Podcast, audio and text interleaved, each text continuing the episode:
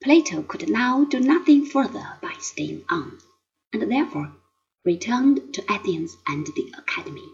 He tried as best he could to mend matters from a distance, but without avail.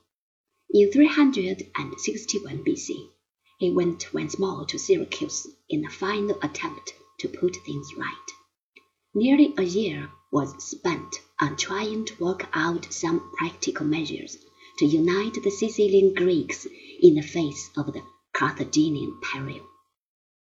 In the end, the ill will of the conservative faction proved to be an insuperable obstacle. Not without first incurring some danger to his own life, Plato finally managed to leave for Athens in 360 B.C.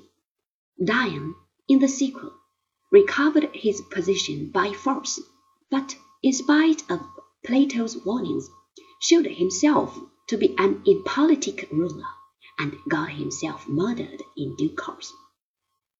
Still, Plato urged the followers of Dion to pursue the old policy, but his advice went unheeded.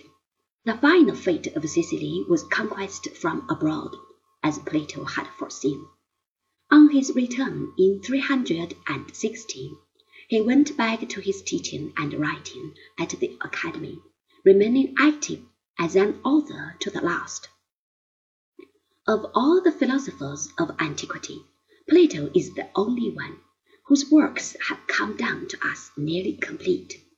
The dialogues, as has been mentioned, are not to be taken as formal and technical treatises on philosophical topics.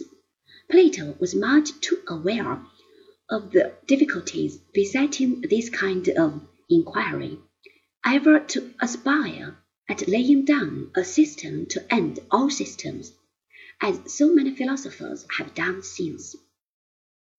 Furthermore, he is unique amongst philosophers in being not only a great thinker but a great writer as well. The works of Plato mark him as one of the outstanding figures in world literature.